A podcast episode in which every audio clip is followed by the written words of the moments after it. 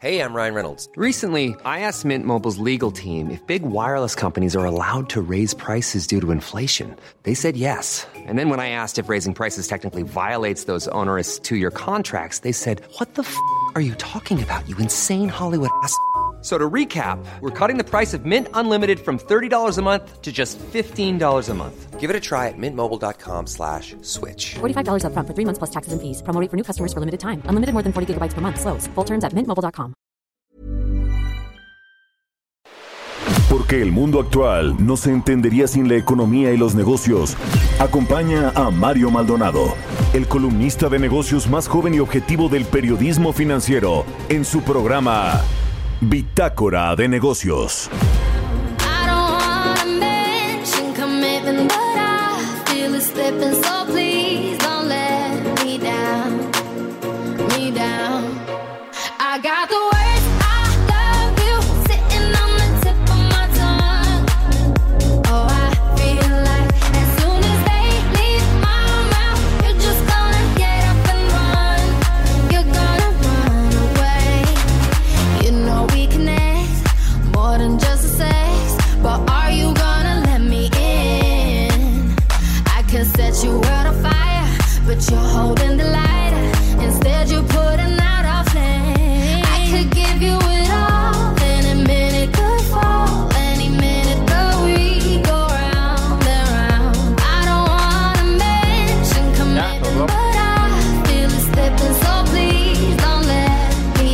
Tal? ¿Cómo están? Muy buenos días. Bienvenidos a Bitácora de Negocios. Yo soy Mario Maldonado. Me da mucho gusto saludarlos en este lunes 23 de mayo del 2022. Estamos transmitiendo en vivo como todos los días tempranito aquí en la cabina del Heraldo Radio. Muchas gracias por acompañarnos desde las 6 de la mañana aquí en estas frecuencias. Un saludo a todos los que nos escuchan por la 98.5 de FM en el Valle de México en Guadalajara, Jalisco, en Monterrey, Nuevo León y en el resto de la República Mexicana. También un saludo y a quienes escuchan el podcast de Bitácora de Negocios y nos mandan sus mensajes. Gracias, gracias por acompañarnos y escucharlo a cualquier hora del día. Le entramos a la información antes un poquito de música como todos los días para alegrarnos las mañanas, despertar de buen humor. Por eso ponemos un poquito de música antes de entrarle a la información. Esta semana vamos a escuchar canciones, las canciones más sonadas en mayo de este 2022 según el portal Top Music. Esta que escuchamos se llama Words, es de Alesso y Sarah Larson. Es una canción de este DJ y productor sueco Alesso en colaboración con otra eh, DJ sueca o cantante sueca que se llama Sarah Larson y la vamos a estar escuchando hoy aquí en Bitácora de Negocios. Le entramos ahora sí a la información, vamos a hablar con Roberto Aguilar, los temas financieros más relevantes. Los mercados asiáticos caen y China sigue sin frenar los contagios. Joe Biden reitera que analiza bajar aranceles comerciales a China y la inflación en México toma un leve respiro, pero siguen muchas presiones en los precios. Vamos a analizar esto con Roberto Aguilar. Hablaremos también con Angie Chavarría, colaboradora del Heraldo de México, columnista aquí en el Heraldo y colaboradora en Bitácora de Negocios, sobre el tema de los médicos mexicanos que dicen no tienen posibilidades de trabajar, no pueden ir a las zonas remotas como quiere el presidente López Obrador por muchos factores. No hay infraestructura médica, pero tampoco hay seguridad para los médicos mexicanos y tampoco para los extranjeros. Yo no sé qué va a pasar si los médicos cubanos, estos 500 que van a llegar a México para ofrecer servicios especializados, servicios médicos a la población más vulnerable, que es la que está en estas comunidades alejadas, pues si les pasa algo con el crimen organizado, si hay un atentado, si los matan, qué va a suceder con ese tema. Vamos a hablar de esto con ella Chavarría. Hablaremos también con Carlos Díaz de la Garza, director general de Moody's México. Moody's se lanza, eh, se lanzó Moody's local en México y concluye la expansión de la plataforma de calificaciones locales en los principales mercados de América Latina. Vamos a analizar, bueno, vamos a hablar de toda esta plataforma de Moody's local y hablaremos también, por supuesto, de todo lo que tiene que ver con las calificaciones de eh, los estados, de México, de las empresas como Pemex, como CFE y el panorama que se ve para México en términos de riesgo crediticio en las siguientes eh, pues en los siguientes meses y en las siguientes revisiones que hace periódicamente Moody's y otras calificadoras de riesgo para México. Y hablaremos también con Arturo Carranza, analista del sector energético, sobre las reservas de crudo de Pemex que están lejos, lejos de alcanzar los niveles reportados en los sexenios anteriores. Hay un problema con Pemex en términos de producción, en términos de eh, pues eh, de cómo se lleva eficientemente que no se lleva eficientemente la empresa en México, no tiene grado de inversión, tiene una deuda pesadísima de más de 110 mil millones de dólares. Y además de todo tiene escándalos alrededor de sus funcionarios, no solo de Octavio Romero, el director de la empresa, que tiene pues a muchos de sus familiares y amigos trabajando en Pemex sin dar resultados, sino que ahora la hija del secretario particular del presidente López Obrador, Carmelina Esquer, que es directora de una filial de Pemex que se llama PPI, que es la que compra el combustible en el exterior. Pues resulta que tampoco, que tiene una casita en Houston, otra casa, gana más que el presidente López Obrador, en fin, y no da resultados, porque además, pues la compra de combustibles en el exterior con contratos que son opacos, como los que tienen con Vitol, como Baker Hughes, pues no son ni siquiera eso, transparentes, no se da cuentas de cómo se compran estos combustibles o se hacen estos contratos con empresas privadas, extranjeras, por cierto. En fin, le vamos a entrar a todos estos temas hoy aquí en Bitácora de Negocios, así que quédense con nosotros en este lunes 23 de mayo. Vámonos con el resumen de las noticias más importantes para comenzar este día.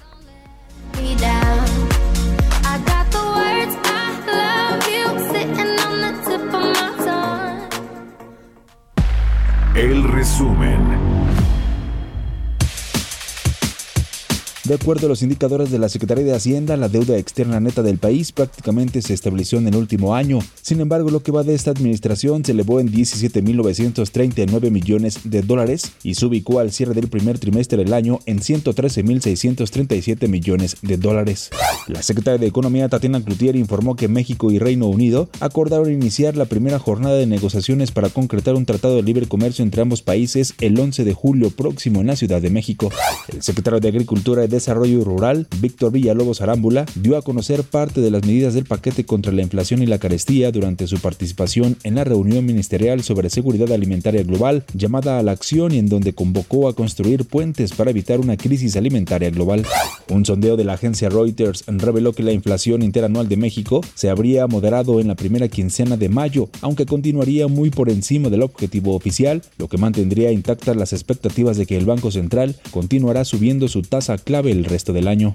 Pemex Exploración y Producción proyecta concluir 24 nuevos pozos durante el trimestre en curso, es decir, el periodo abril-junio de este año. Estas unidades comenzarán a producir hidrocarburos en el mismo lapso, con lo que refuerza su estrategia de impulso a nuevos campos. Expertos en el sector señalaron que nuestro país es el principal proveedor de componentes automotrices en Estados Unidos y tiene que prepararse con alianzas y centros de investigación para el cambio de tecnología, dado que las armadoras introducirán más unidades eléctricas. Bitácora de negocios en El Heraldo Radio. El editorial.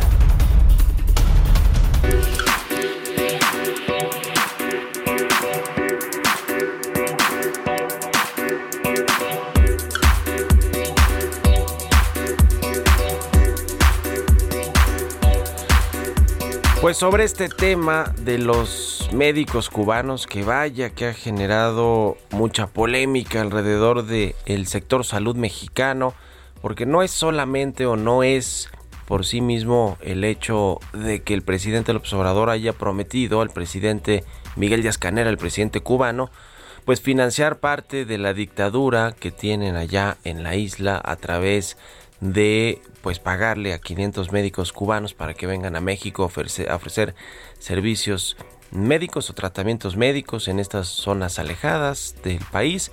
No es solo eso por sí mismo, porque pues el presidente del observador puede hacer estos acuerdos aun cuando pues se paguen con el dinero de los contribuyentes, no es dinero del presidente López Obrador, es eh, dinero que surge de los contribuyentes, de eh, digamos del presupuesto, del gasto público y que el presidente discrecionalmente pues tiene a bien eh, buscar la forma de pagarles mucho dinero además a estos médicos cubanos, que no se lo quedan ellos, se lo queda la mayoría del gobierno cubano. Más allá de este tema por sí solo, lo que evidencia este asunto de la polémica, de las críticas que ha recibido el gobierno y el presidente de los médicos mexicanos, de la comunidad médica, pues refleja que hay un deterioro importante en todo lo que tiene que ver con el sistema de salud de México. Hay un gran problema desde el inicio de la administración con el cambio de las reglas del juego en materia de la compra de medicamentos, se cambió todo este sistema de compra de medicamentos en México. ¿Y qué sucedió? Pues eh, un problema de desabasto en el sector público. Se creó este INSABI, Instituto de Salud para el Bienestar, que sustituyó al Seguro Popular y también pues probó ser un desastre, eh, no tenía reglas de operación, no logró nunca ser un instituto que efectivamente pudiera dar servicios de salud a la población que no tiene acceso a servicios de salud. Y lo que pasa ahora pues es que le están trasladando al IMSS, al IMSS Bienestar, todas estas funciones que tenía que ser el INSABI. Y lo peor de todo es que no sabemos qué ha pasado con el INSABI en términos del presupuesto que se le otorgó, a dónde se fue, cómo se gastó, qué ha pasado con el director de este organismo del INSABI, es decir, todos estos problemas que hay en el sector eh, de salud pública de México. Obviamente el COVID-19, la falta de infraestructura, eh, eh, este déficit que hay de médicos supuestamente para ir a comunidades remotas, ya le decía, porque no hay condiciones de seguridad, de seguridad pública, ni tampoco infraestructura para ofrecer servicios, pues todo esto se conjuga con pues esta decisión del presidente del observador de traer a médicos y no solo traerlos, sino mandar al carajo así lo dijo este fin de semana, a quienes consideran que esta no es una estrategia acertada, a quienes lo critican,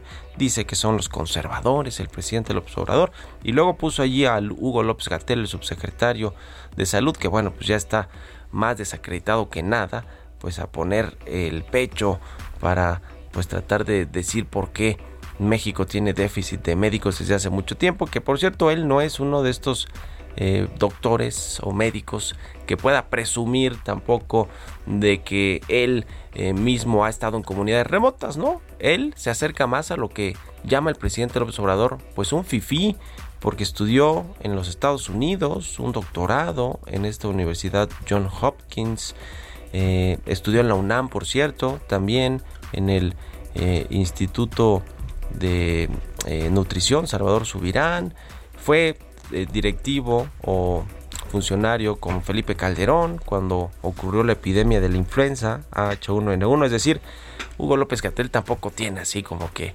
la eh, posibilidad de decir que los médicos no quieren ir a zonas remotas porque no quieren, porque él tampoco ha ido. Y así tampoco su jefe. Eh, en fin, es todo un tema. Es todo un tema lo que sea el sector salud. ¿Ustedes qué opinan? Escríbanme en Twitter, arroba Mario Mal y en la cuenta arroba Heraldo de México. Mario Maldonado en Bitácora de Negocios. ¿Y tú sabes cuáles son las alternativas al cigarro?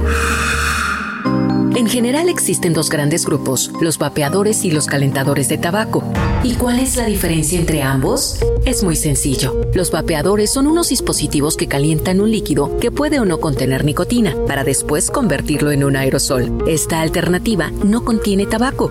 Por otro lado, existen los calentadores como ICOS, que a diferencia de los vaporizadores, utilizan tabaco real. Estos productos calientan el tabaco en vez de quemarlo, entregando el sabor del tabaco sin humo. Al calentar el tabaco en lugar de quemarlo, se elimina el humo, por lo que ICOS produce menos sustancias tóxicas comparado con los cigarros. La mejor opción siempre será dejar de fumar, pero para aquellos que decidan no hacerlo, existen otras alternativas como ICOS. Conoce más en icos.com.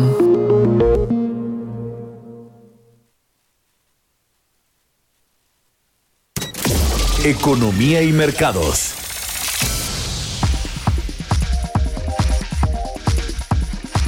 Roberto Aguilar ya está aquí en la cabina del Heraldo Radio. Mi querido Robert, buenos días. ¿Cómo estás, Mario? Me da mucho gusto saludarte a ti y a todos nuestros amigos. Fíjate que Joe Biden anda de gira en Asia. Ahora platicamos un poquito. Ha hecho algunas declaraciones polémicas pero mira, eh, las bolsas asiáticas se debilitaron ya que los inversionistas temen que la inflación y la alza de las tasas de interés obstaculicen las perspectivas económicas mundiales y la situación de China con el COVID pesaba sobre la confianza con las empresas tecnológicas especialmente afectadas. El descenso de los mercados chinos se produce tras un final de semana sorprendentemente fuerte en el que los mercados de Hong Kong y de China continental ganaron entre 2 y 3%. Sin embargo, los mercados estadounidenses y europeos parecían desmarcarse del sombrío ambiente asiático con moderados incrementos. También te actualizo que ya se dio a conocer que hay más de 522 millones de personas infectadas con el coronavirus. Según las cifras oficiales, los casos confirmados también de decesos ya subieron a 6.6 millones. Y bueno, esto porque las autoridades de Pekín ampliaron las directrices sobre el trabajo desde casa para muchos de sus 22 millones de residentes con el fin de frenar una persistente o un persistente brote de COVID, mientras que Shanghái desplegó más pruebas y controles pero para mantener su estatus de cero COVID que tanto le costó conseguir tras dos meses de confinamiento. Bueno, y de hecho hoy la capital china informó que el, de que el 22 de mayo se habían detectado 99 nuevos casos frente a los 61 del día anterior, así es que no se puede mantener todavía bajo control, pero al final pues sigue todavía la expectativa o la promesa de que a partir del primero de junio se van a restablecer las actividades. Te comentaba que el presidente de Estados Unidos, Joe Biden, dijo que estaba sopesando la posibilidad de recortar los aranceles a los productos chinos al tiempo que aumentaba los, los llamados o los llamamientos a la OPEP para que aumenten la producción de petróleo en un contexto de alta inflación con posibles repercusiones negativas en el ámbito político. Lo estoy considerando. Nosotros no impusimos ninguno de esos aranceles. Fueron impuestos por la anterior administración y están siendo considerados. Esto lo dijo Biden sobre la reducción de los aranceles a China. También te comento que el Kremlin afirmó que Occidente había desencadenado una crisis alimentaria mundial al imponer a Rusia las sanciones más severas de la historia moderna por la guerra de Ucrania. El presidente Vladimir Putin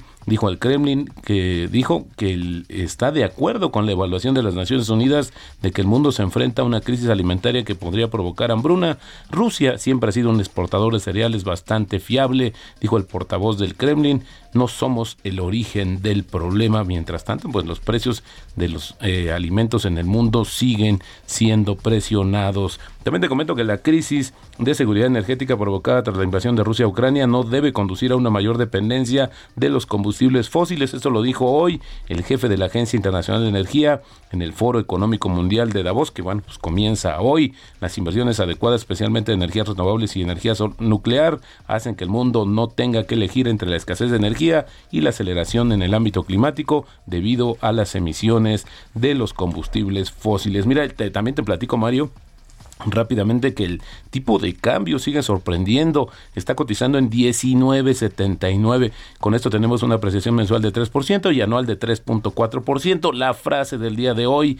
las inversiones exitosas consisten en saber gestionar el riesgo, no en evitarlo. Esto lo dijo en su momento Benjamin Graham.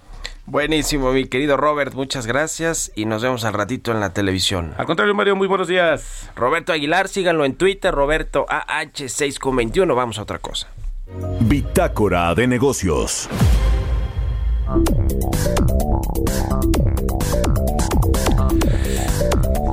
Es hora de echarnos un expreso financiero porque ya está Angie Chavarría, nuestra colaboradora aquí en Bitácora de Negocios. Ella es columnista del Heraldo de México. ¿Cómo estás, Angie? Buenos días.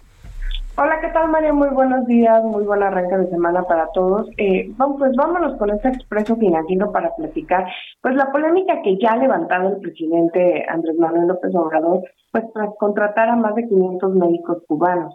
Esta crisis se destapó eh, pues por la situación que ya viven varios profesionales, no varios, los profesionales eh, galenos en México. El acceso, te cuento Mario, que el acceso a las especialidades en México ya es acotado, ya que, por ejemplo, de cada 10 médicos que intentan especializarse en el sistema público de salud, solo son aceptados cuatro. Esto según muestran datos de la Secretaría de eh, Salud Federal. Mira, para 2015 el número de médicos que buscó especializarse en alguna de las más de las 50 áreas de oncología hasta cirugía plástica había crecido 30, a 33.697. Es un equivalente al 57.5% más que en 2008.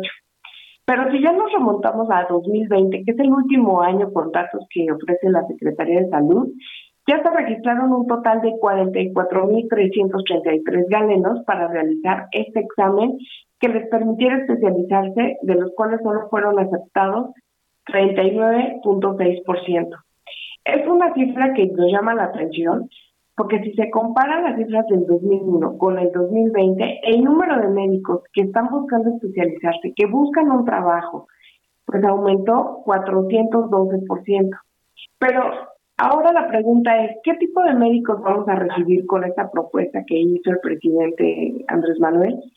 Pues aquí van los datos de los médicos cubanos que van desde los 500. Solo 350 son médicos, el resto serán enfermeras y asistentes y agentes del Estado. De los 7 mil dólares que cobran, 800 serán para ellos y el resto para el gobierno de Cuba. Y de acuerdo con un informe de la organización eh, Cuban Prisoners Defenders, es que es una organización con sede en España, algunos de los médicos afirman que las condiciones pueden ser para ellos una pesadilla. Esto es del otro lado de la moneda, eh, Mario, porque pues bueno, ellos también denuncian que son controlados por funcionarios y están sujetos a un toque de queda y enviados pues a lugares extremadamente peligrosos. Creo que es, es una situación en que debimos haberla considerado eh, con muchísimo tiempo. Los galenos en México también tienen una crisis en la que tampoco hemos sabido resolver ni siquiera, por ejemplo, eh, que son médicos que pudieran tener un crecimiento profesional. Sí, pues sí, queda claro que la ayuda no es para los médicos como tal, sino para el gobierno cubano que les paga apenas una fracción de lo que realmente pagan los gobiernos a los que envían estos médicos extra, a estos médicos cubanos a que atiendan a la pues población de otros otros países. En fin, es todo un tema, es todo un tema este asunto y lo vamos a seguir platicando seguramente, querida Angie. Gracias. Tus redes sociales rápidamente. Por favor, síganme a través de Twitter, arroba o a través de Instagram, arroba y hablaremos más del tema. Ya está. Muchas gracias, Angie Chavarría. Nos vamos a la pausa. Regresamos.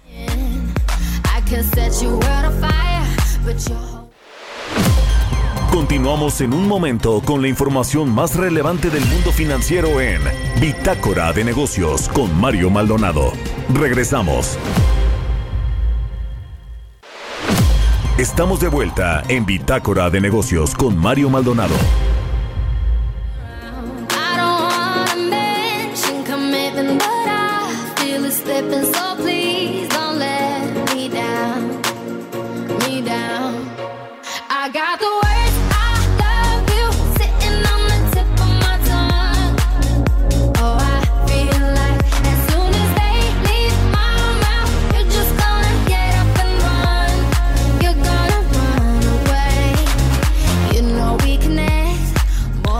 Ya estamos de regreso aquí en Bitácora de Negocios. Son las 6 de la mañana con 30 minutos, tiempo del centro de México.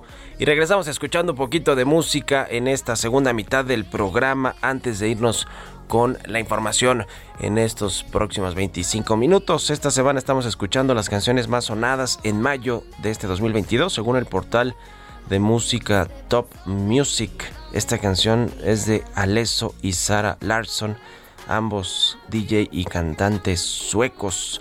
Se llama Words y con esto nos vamos al segundo resumen de noticias con Jesús Espinosa.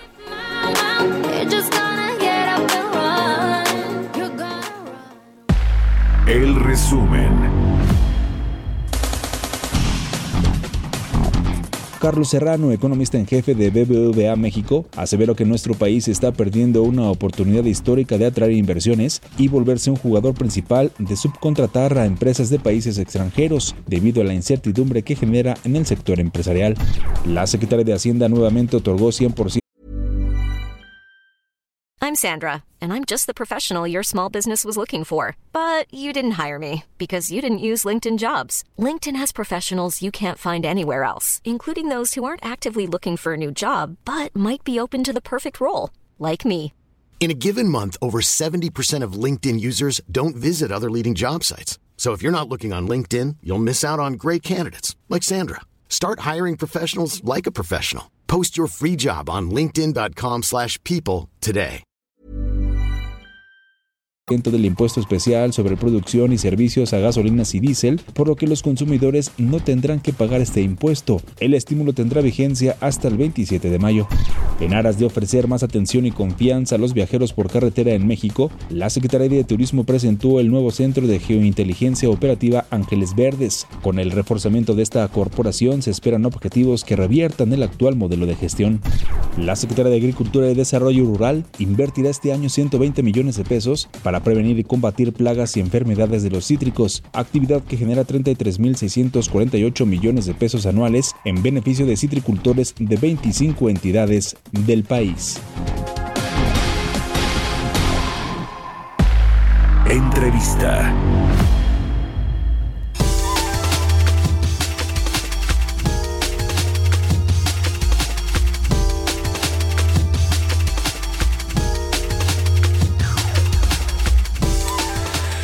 Y bueno, la semana pasada se anunció que Moody's, esta calificadora de riesgo crediticio, Moody's Investor Service, y aquí platicamos mucho con los analistas para revisar los temas de la deuda soberana de México, la deuda de Pemex, la calificación que tiene la deuda de Pemex, los estados, eh, en fin, y en general, pues las empresas, todas las entidades que colocan deuda pública eh, o deuda en los mercados, pues están sujetas a estas revisiones de las calificadoras, incluida Moody's, que es una de las tres más importantes del mundo, y anunció, le decía la semana pasada, una nueva plataforma encargada de emitir calificaciones crediticias a emisores de deuda, ya le decía, instituciones financieras, corporativos, gobiernos eh, regionales, fondos de inversión, que se llama Moody's Local y vamos a platicar de este tema con el director precisamente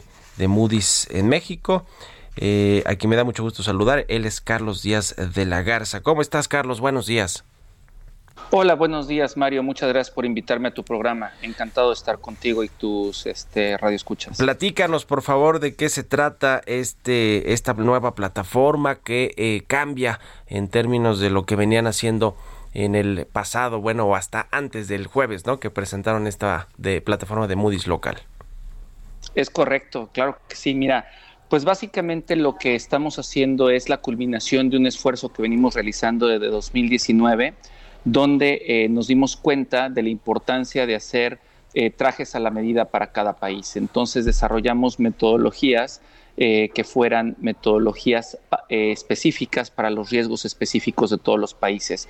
En 2019 habíamos hecho una adquisición de una marca que se llamaba Equilibrium y eh, con presencia en tres países que son Panamá, Perú y Bolivia y cambiamos la marca Moody's Local, desarrollando metodologías locales, platicando con los reguladores de cada país. Después en el 2020 lo hicimos para Argentina y Uruguay en el 2021 para Brasil y tocaba el turno a México. Con esto completábamos ya eh, todo nuestro, nuestro diseño de, marca de Moody's Local. Y básicamente lo que estamos haciendo es alejarnos un poquito. Lo que cambia, y, y respondiendo a tu pregunta, es que en el pasado nosotros partíamos de metodologías globales y asignábamos calificaciones en escala local mediante una tabla. Entonces teníamos poca flexibilidad eh, con respecto a estas traducciones de, riesgos. Hoy por hoy lo que cambia es que podemos básicamente tener metodologías este, totalmente eh, locales hechas a la medida, nos, nos, aislamos de lo que es el riesgo país y también del tamaño eh, de las empresas, que eso es algo preponderante también en las metodologías globales. Estos trajes a la medida, como nos nos comentas, Carlos, eh, ¿qué beneficios les van a traer a las empresas o a los gobiernos o a todas las entidades financieras eh, que ustedes revisan? Es decir, eh, ¿cuáles son los beneficios tangibles que van a tener ellos con esta revisión ya más puntual o con estos trajes a la medida?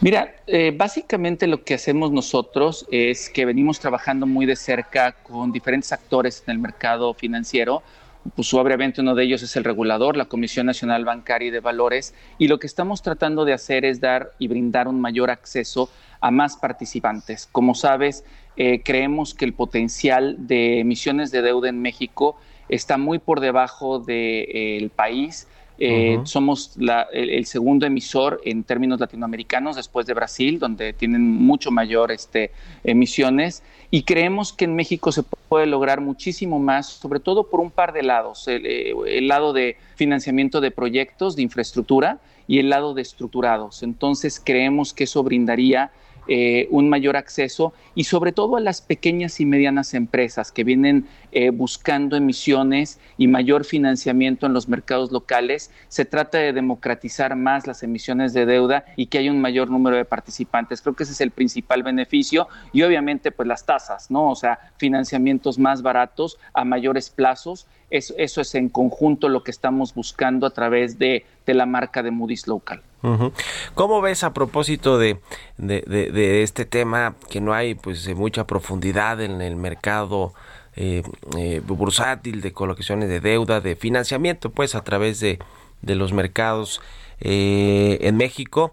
¿Qué opinas de cómo está, digamos, este tema? Obviamente hay mucha oportunidad para que las empresas pues se, se, financien a través de estos certificados bursátiles de colocar deuda.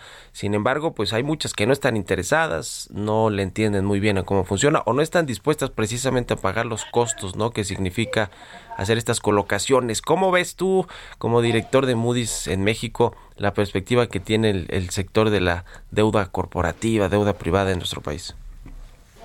Pues mira, es, es, una excelente pregunta y creo que se viene trabajando desde muchos ámbitos, ¿no? Como sabes, Moody's le eh, llega y ataca eh, principalmente a los emisores de deuda en este caso, pero también están los intermediarios y también están los inversionistas. Y creo que tenemos que entrar en un círculo virtuoso de los diferentes actores. ¿Cómo lo veo? Lo veo como en un potencial enorme. Necesitamos eh, crear las condiciones para que existan estas emisiones de deuda y tenemos que partir de la profesionalización de muchos de estos cuadros. Yo creo que hay de forma este, normal una, yo te diría que no, no tanto reticencia, pero los corporativos necesitan profesionalizarse, hay que buscar eh, tener estados financieros auditados, eh, tener políticas y procedimientos dentro de cada una de las empresas si estas empresas pretenden salir a bolsa. Creo que otro de los temas principales y que no hemos abordado en esta conversación tiene que ver mucho con lo que es el famoso ESG, por sus siglas en inglés, Environmental and Social Governance. Creo que ahora estamos buscando muchísimo más temas de emisiones que sean sustentables, emisiones que, sean eh, socialmente sustentables. Y es un trabajo de todos, es un trabajo de que las empresas se acerquen también con otros actores, como pueden ser la Bolsa Mexicana de Valores o puede ser Viva, para que puedan eh, buscar ayudas y apoyos también de, los este, diferentes intermediarios, incluso los bancos, ¿no? Existen bancos de inversión o boutiques dentro de México que les pueden ayudar a profesionalizar este tipo de cosas. Y obviamente una vez que se logra esto, eh, buscar el apoyo de las agencias calificadoras como Moody's Local para que se dé una calificación de riesgo y de esta forma eh, los fondos de pensiones, las AFORES, puedan comprar estos riesgos en el mercado. Creo que hay mucho por hacer, creo que hay mucho que trabajar y, es un ámbito que hay que este, explorar muchísimo.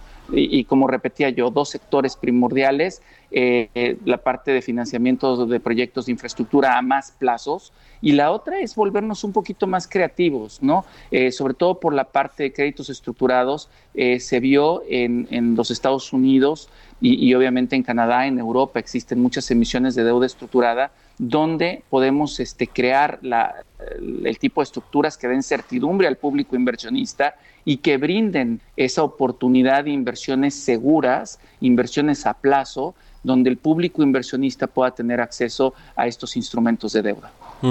Ahora que mencionabas las Afores, Carlos, estamos platicando con Carlos Díaz de la Garza, director general de Moody's México, el tema de las administradoras de fondos para el retiro que tienen ya, digamos, un régimen con mayor flexibilización para poder invertir en diferentes instrumentos financieros y generar rentabilidad eh, y, mejores, eh, digamos, números o rendimientos para, para los trabajadores eh, de las Afores. ¿Cómo, ves este tema? Porque, a ver, hay muchísimo dinero no invertidos, invertido en las Afores, eh, que pues a su vez eh, puedan estar, más bien hay mucho dinero en las cuentas de los trabajadores de las Afores que pueden invertirse en muchos instrumentos financieros, en, en deuda, que, es, que es el tema que nos ocupa ahora. Eh, ¿Cómo es posible dar la certeza? Porque ahí las calificadoras juegan un rol muy importante precisamente para dar eh, certeza de que donde se está invirtiendo el dinero de las AFOR, los trabajadores, que es tan importante para México y además es tanto dinero, pues que se invierta de forma correcta y que, y que se invierta, digamos, en los instrumentos o en eh, las em, empresas que tienen este, pues estas calificaciones correctas, ¿no? Que, que esa, esa es una responsabilidad también para ustedes, ¿no? Cuando se trata de fondos de pensiones o de afores. Es correcto, digo, y siempre lo hemos venido trabajando de esta forma. Eh, creo que eh, el tema de, ser diligentes, de, hacer un, este, una buena parametrización de crédito, buscar la probabilidad esperada de pérdida, la probabilidad esperada de incumplimiento, es un tema fundamental, ¿no? Y por eso tenemos metodologías que están probadas y, que obviamente eh, han sido probadas a lo largo del tiempo haciendo la predicción de eh, algún tipo de, este, de, quebranto en el futuro. ¿Cómo veo el tema de, las afores? Pues veo un potencial enorme. Como tú sabes, fue la reforma y, va a venir un, todavía un mayor crecimiento por el lado de los ahorros. ¿no? Esto va a ser gradual en los siguientes años pero lo, que se ha venido platicando y se han tenido conversaciones, sobre todo con, este, la Secretaría de Hacienda, es eh, el hecho de buscar que estos fondos que, están de largo plazo y que no son eh, necesarios en el futuro inmediato para los ahorradores, eh, busquen el financiamiento de proyectos de infraestructura de largo plazo.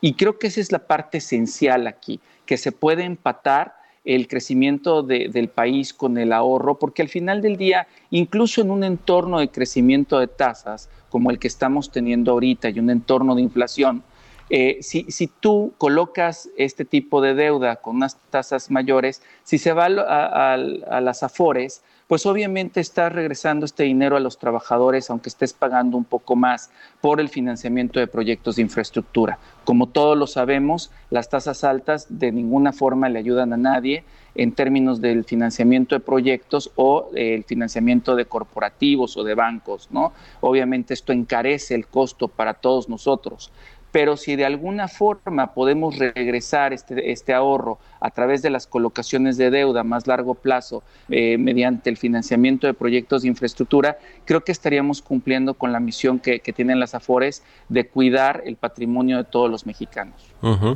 Pues muy interesante esta plataforma y, hablar de este asunto financiero.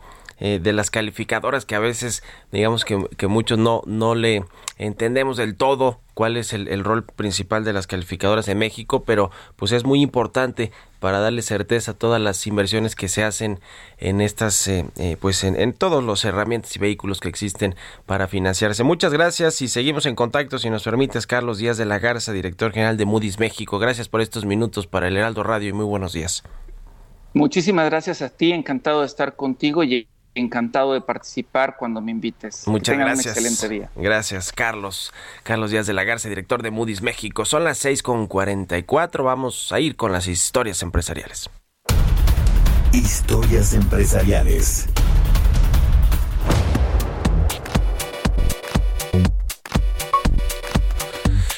Y hablando de temas de sustentabilidad, que pues eh, no es que esté de moda, pero es un asunto que todos los inversionistas, los grandes fondos de inversión, los gestores de activos, pues se fijan en que las empresas a las que se va a invertir o se va a comprar una participación accionaria eh, o deuda o lo que sea, pues va, pues tengan esta política de sustentabilidad es muy importante y, y está siendo cada vez más importante, así que pues eh, políticas como la que tienen en México la CFE eh, y muchas otras entidades, incluida Pemex con el tema del combustóleo y en fin, todo este asunto pues no, le, les ayuda en realidad no a las empresas. Hablando de estas dos, hay otras también privadas que tampoco traen una política autosustentable eh, muy, muy buena eh, y, que bueno, pues esto también las, las aleja de las de las eh, de los grandes fondos y de las calificaciones correctas para que se inviertan en estas entidades. Pero bueno, hablando de desarrollos autosustentables, Bosque Real, esta compañía dijo que va a invertir 550 millones de dólares en seis desarrollos nuevos, autosustentables precisamente, y esta iniciativa va a permitir la creación de al menos 10 mil empleos. Nos platica de esto Giovanna Torres.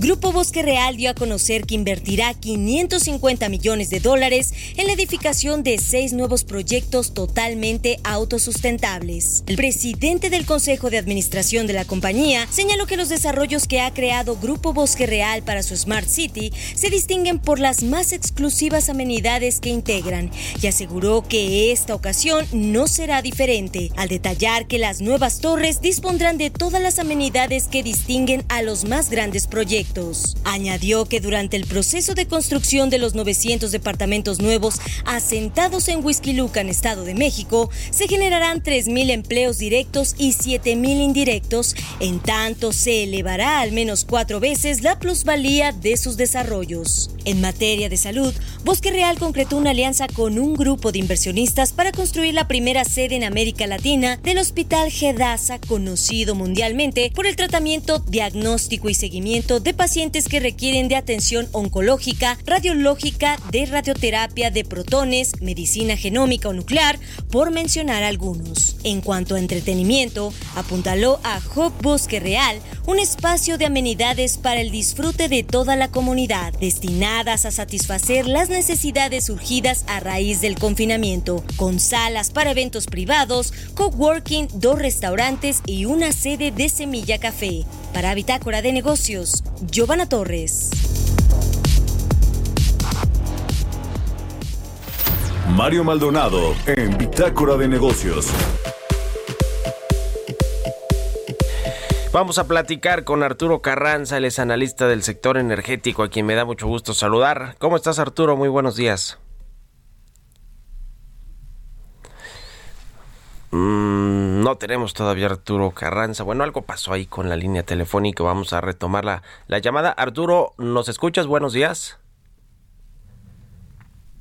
No, no nos escucha o algo está sucediendo. Vamos a platicar con él sobre las reservas de Pemex que están por debajo de los niveles reportados en los sexenios pasados, el de Enrique Peña Nieto, el de Felipe Calderón. ¿Por qué? Pues porque no hay inversión en exploración, eh, no hay tampoco estos acuerdos con la iniciativa privada, estos acuerdos para, para los llamados farm outs y ir a explorar y explotar pues los grandes pozos o, buscar estos grandes pozos petroleros que tuvo México con sus años en sus años de, de, gloria cuando había mucha producción petrolera y muchas reservas pues no ha sido el caso en este gobierno se han enfocado en otras cosas. Y ya recuperamos a Arturo Carranza. Ah, todavía no, todavía no, ya estamos haciendo el intento, las comunicaciones. A veces pues nos fallan y, y bueno, pues hoy, hoy ha sucedido. Eh, pues le decía de este tema, no ha, no ha invertido Pemex eh, mucho en la, en la exploración, quiere hacer todo Pemex y obviamente pues no tiene ni los recursos económicos o la, los recursos disponibles para invertir en la exploración, que es muy cara y por supuesto una vez que se encuentran estos estas reservas de crudo sobre todo pues las que están en las aguas profundas que es donde pues está mucha mucha parte del territorio que tiene México pues inexplorado porque requiere mucha inversión y tecnología que Pemex no tiene y pues el resultado es que las reservas están lejos, lejos de alcanzar niveles reportados en sexenios anteriores. Ahora sí ya te recuperamos. La tercera la vencida, mi querido Arturo. ¿Nos escuchas? Buenos días. Hola Mario, buenos días, gracias por la invitación. Pues daba yo parte de la introducción del tema de las reservas, de por qué no hay eh, pues grandes reservas en México, no ha habido inversión en exploración, ni tampoco tecnología ni alianzas con empresas para ayudar a buscar el petróleo, sobre todo en las aguas profundas. Cuéntanos, por favor. Sí, eh, básicamente, de acuerdo con información de la Comisión Nacional de Hidrocarburos, Mario, las reservas probadas de petróleos mexicanos, es decir, las que se pueden extraer con la infraestructura que la empresa tiene actualmente, permanecieran en los mismos niveles que el año pasado. Lo cierto es que bajo el modelo actual de petróleos mexicanos, el modelo de negocios donde, como tú comentas, no se permite la inversión de privados, la empresa no ha podido incrementar los niveles de reservas de petróleo en los últimos años. Básicamente los descubrimientos que Pemex ha reportado del 2019 a la fecha han estado en aguas someras y en tierra. Son descubrimientos cuyos volúmenes son relativamente pequeños.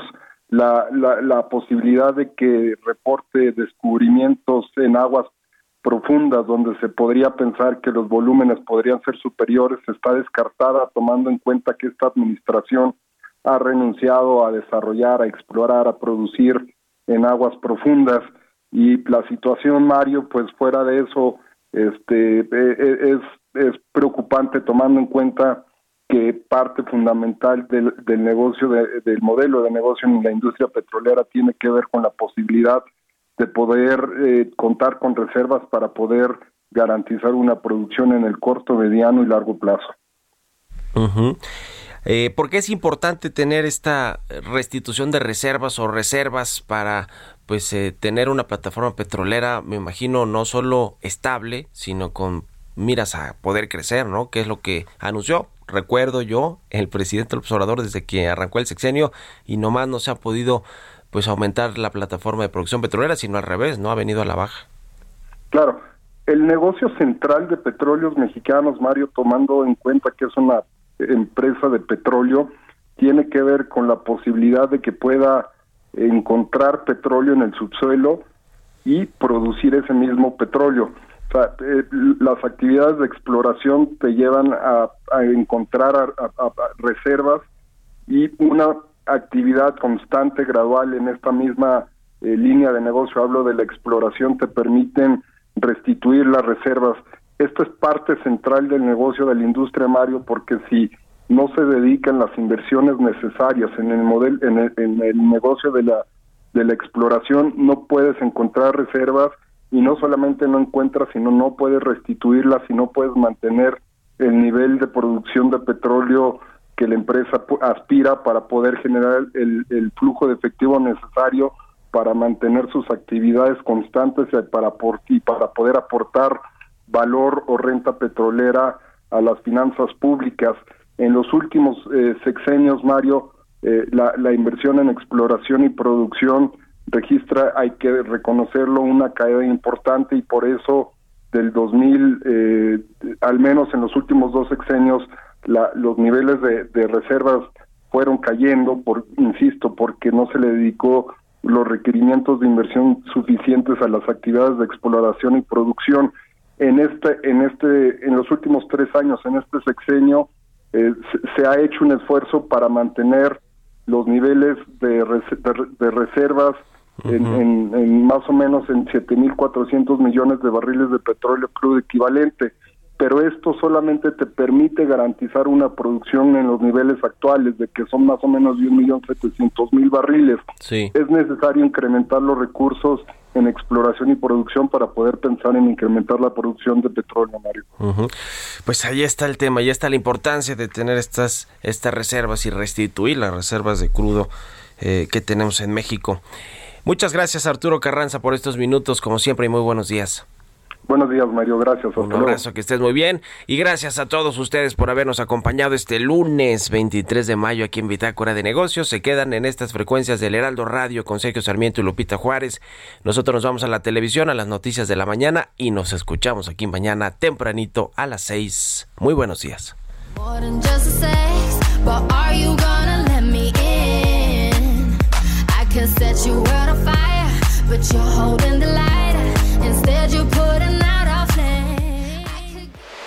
Esto fue Bitácora de Negocios con Mario Maldonado, donde la H suena y ahora también se escucha una estación de Heraldo Media Group.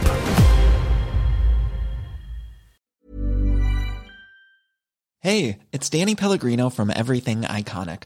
Ready to upgrade your style game without blowing your budget? Check out Quince. They've got all the good stuff shirts and polos, activewear, and fine leather goods all at 50 to 80% less than other high-end brands.